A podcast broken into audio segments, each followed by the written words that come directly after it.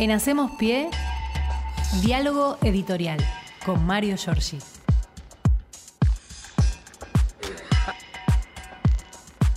Buen día, Mario, ¿cómo te va? Hola ¿Qué Mario, tal? buen día. Buen día, ¿cómo le va? ¿Bien? ¿Cómo anda? Mal la, la comparación con un cliente que me hace acá el compañero. ¿Salió al aire? Axel. No, no, no, No, no. importa, me puse el pañuelito Un porque pañuelito por, por la gola, el claro. cuello para cuidar, Sí, este, señor. parece mentira, pero protege, abriga. ¿Cómo El no? pañuelito. Mire, yo tengo el mío, así que sí, sí, Sí. totalmente. ¿Qué tal? ¿Cómo están? ¿Bien? Muy bien, muy bien. muy Bueno, vamos a ir repasando información que, como todos los días, este país eh, genera, produce en la patria. Hoy hay una reunión, este, se está moviendo mucho Daniel Scioli, ministro de la Producción. Un dato que se mantiene ahí, parece que va a quedar ahí, es el funcionario nuevo, secretario de Comercio, cuyo cargo hoy está ya anunciado en eh, el boletín oficial. Martín Pollera, él dice que hay que decirle polera, yo creo que de las dos formas es una prenda de vestir el apellido, sí, ¿no? es cierto. Polera y pollera, pero más allá de esto es un funcionario que viene de le- los equipos de Batakis de hace tiempo, por ende en los equipos de Scioli, y sigue estando este, por ahora la Secretaría de Comercio Interior, ¿se acuerdan que había pasado?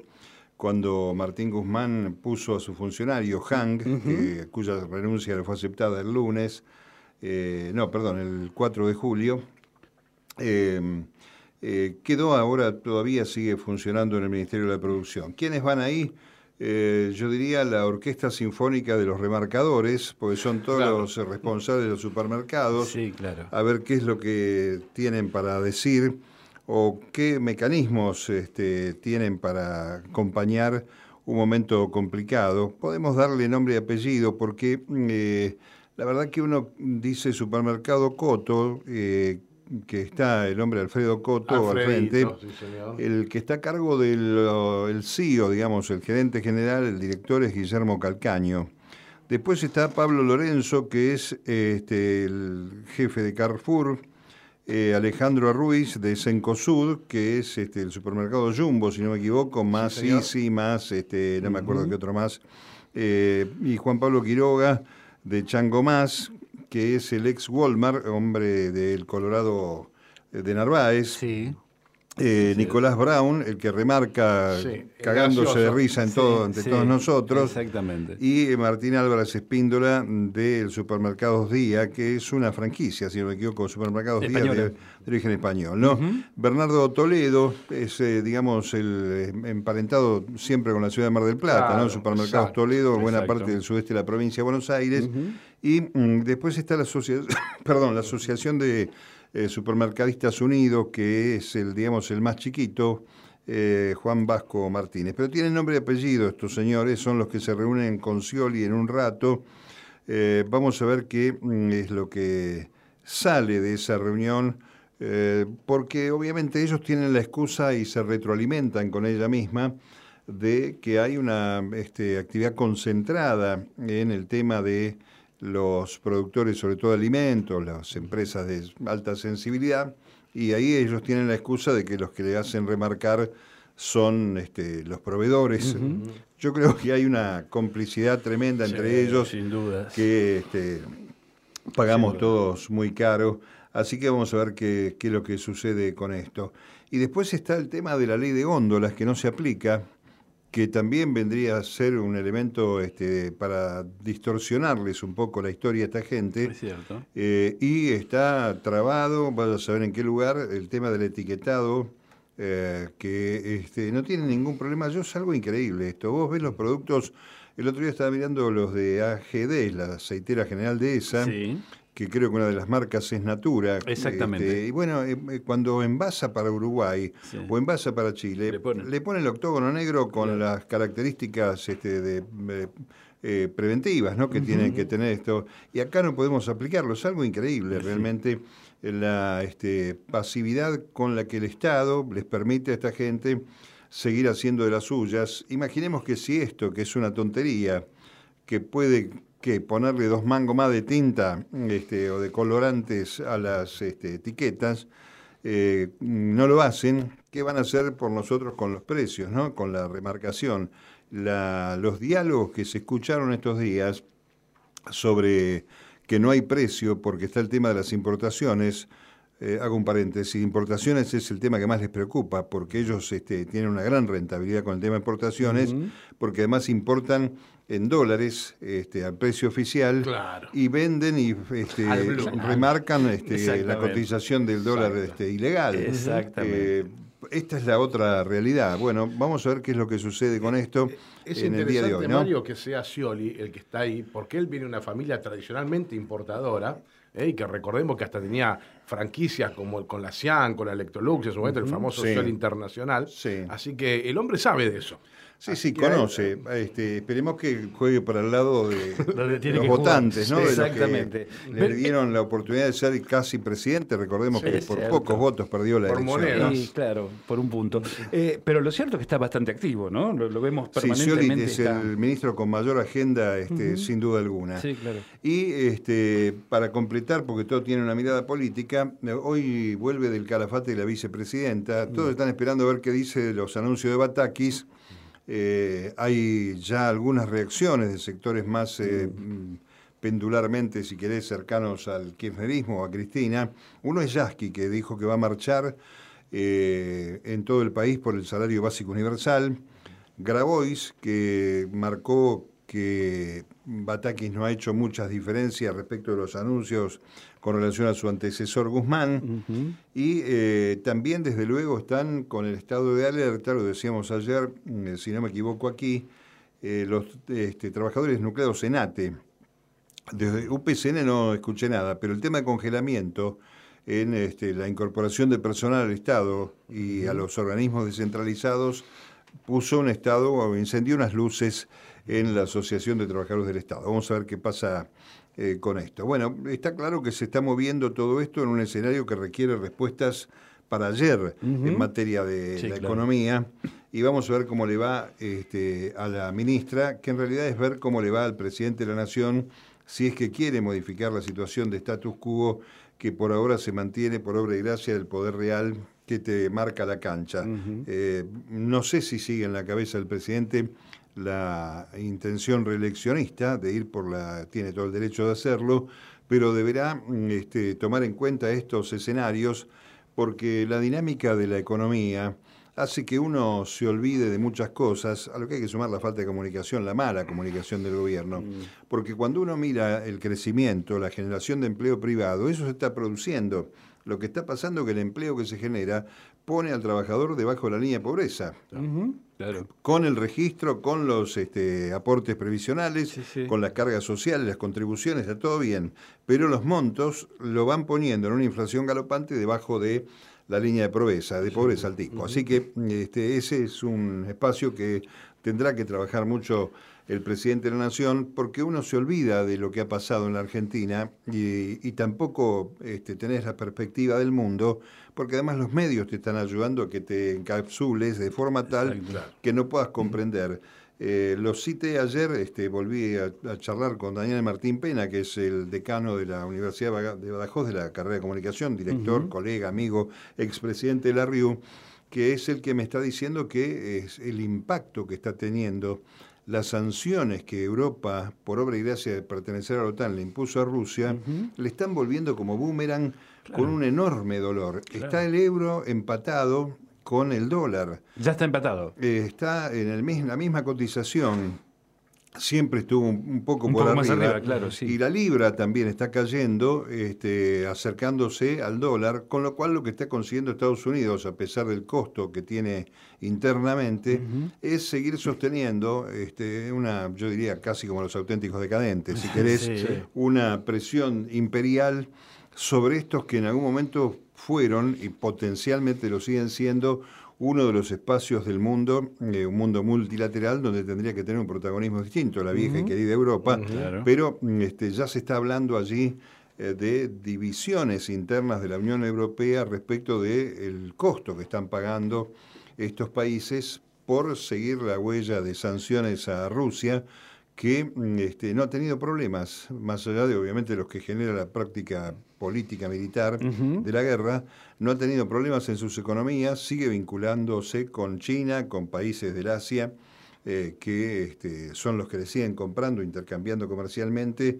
y el rublo no ha caído. No, eh, al contra- contrario, contundente, al ¿no? contrario. Cada vez está mejor. Pero además me parece que esto también puede llegar a la ruptura de la, de la comunidad europea Y si es esto se- posible, se, sí, se- es posible. agudiza, ¿no? Y Claro. porque en algún momento, eh, yo no sé si se acuerdan ustedes, ya que estamos charlando de estas cosas, eh, me desvié un poco de la presencia de lo que pasa en el mundo, en nuestra vida, pero eh, yo me recuerdo cuando arrancó en febrero, ma- en marzo, el tema de la guerra en Ucrania, eh, entrevistas al- a los vecinos, ciudadanos de Europa, acompañando las sanciones contra Rusia y este, despreocupándose de que les pudiera traer algún tipo de situación económica, social complicada, eh, dejándolo, en un, digamos, en una mirada secundaria para esto.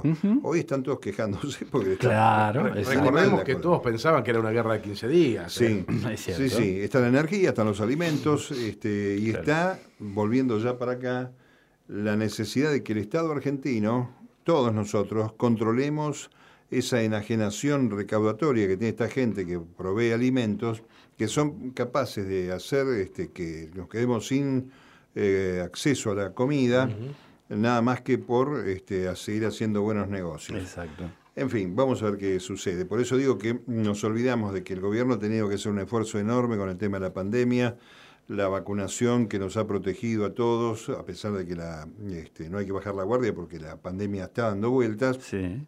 y ese proceso de recuperación eh, de, de otro clima respecto de lo que había dejado el macrismo, pero lo cierto es que el condicionante fundamental, que es la economía y sobre todo la inflación, eh, no llega a tener soluciones y esa carrera eh, con eh, salarios y precios se, va a mantener si no hay un cambio contundente. ¿no? Hoy mismo está la UOM tratando una mejora del 20% sobre un acuerdo bueno que había hecho Sí, al comienzo del año. ¿no?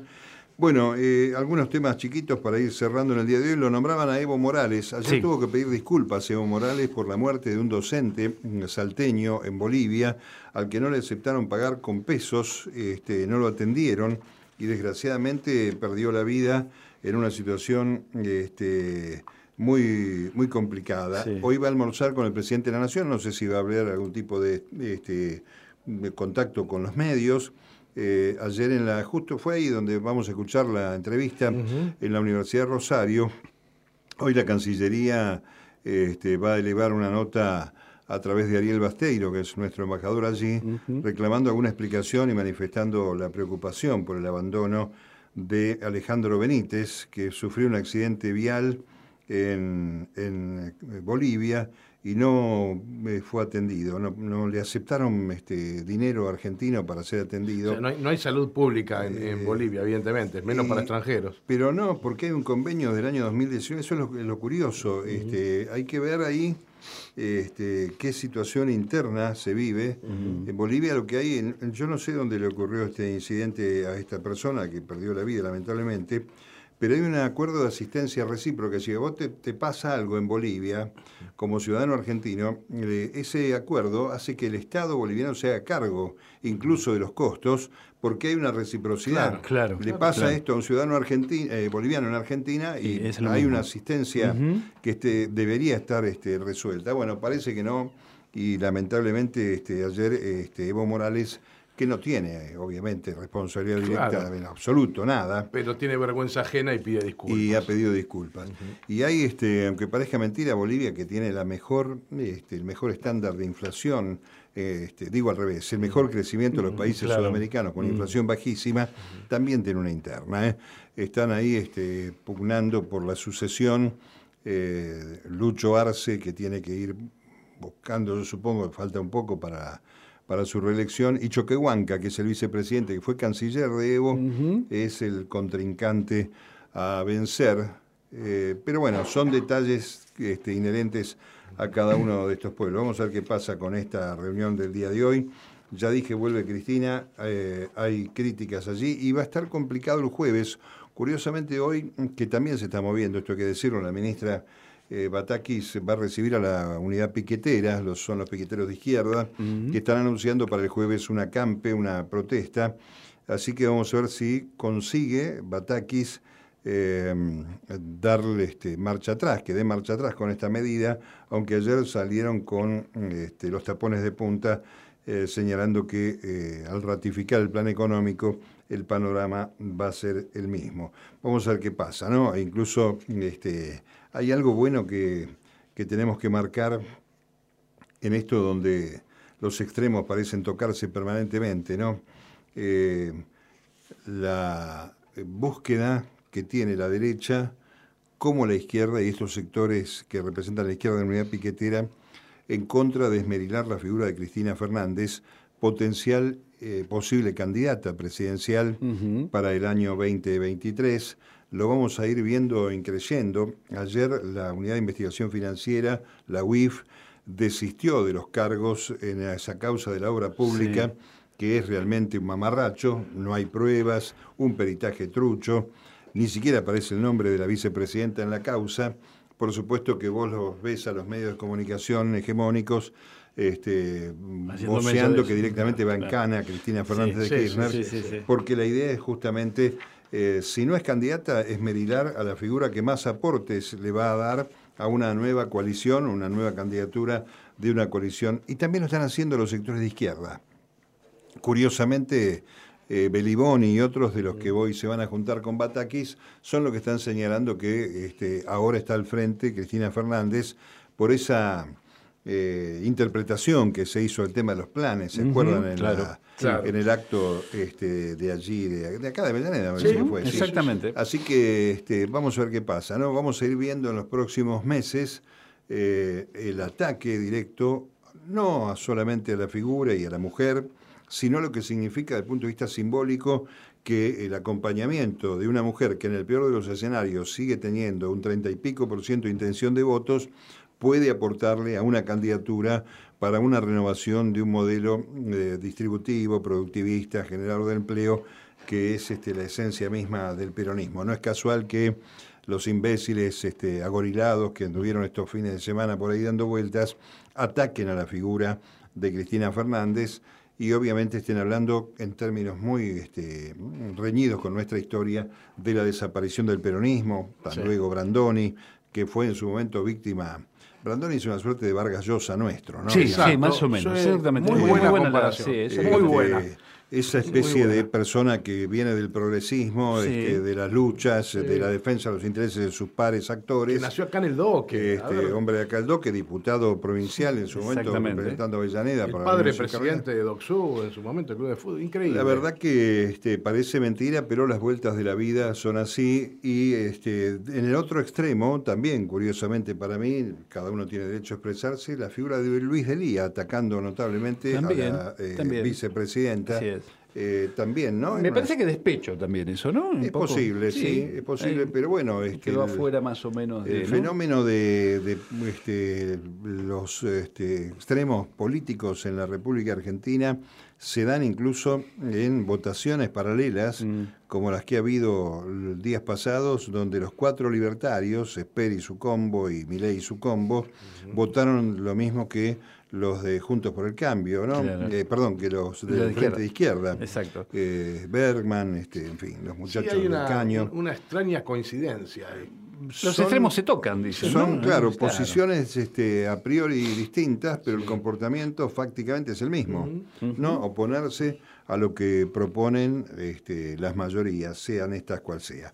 En fin, vamos a ver, tenemos una jornada de martes esperanzado en que haya noticias buenas, sobre todo para los trabajadores, y que el congelamiento anunciado para los trabajadores estatales y los organismos descentralizados del gobierno o del Estado argentino eh, permitan resolver la situación todavía de muchos trabajadores que siguen hay contratos que se sostienen a lo largo del tiempo, más de 15, 16 años en la administración pública. Que se hacen. Concursos que no se han hecho, en fin, una serie de cosas que me parece que si hay que congelar eh, ese trazo que hay que hacer para evitar que se incorporen, salvo jubilaciones o vacantes que surjan, eh, este, tenga esa claridad también de resolverle y no tener angustiado a aquellos sectores que han trabajado. Por cierto, eh, uno tiene que reconocer que hay en algunos lugares, eh, ha habido en algunos lugares algún tipo de error de parte del gobierno de Alberto Fernández cuando dejó muchos funcionarios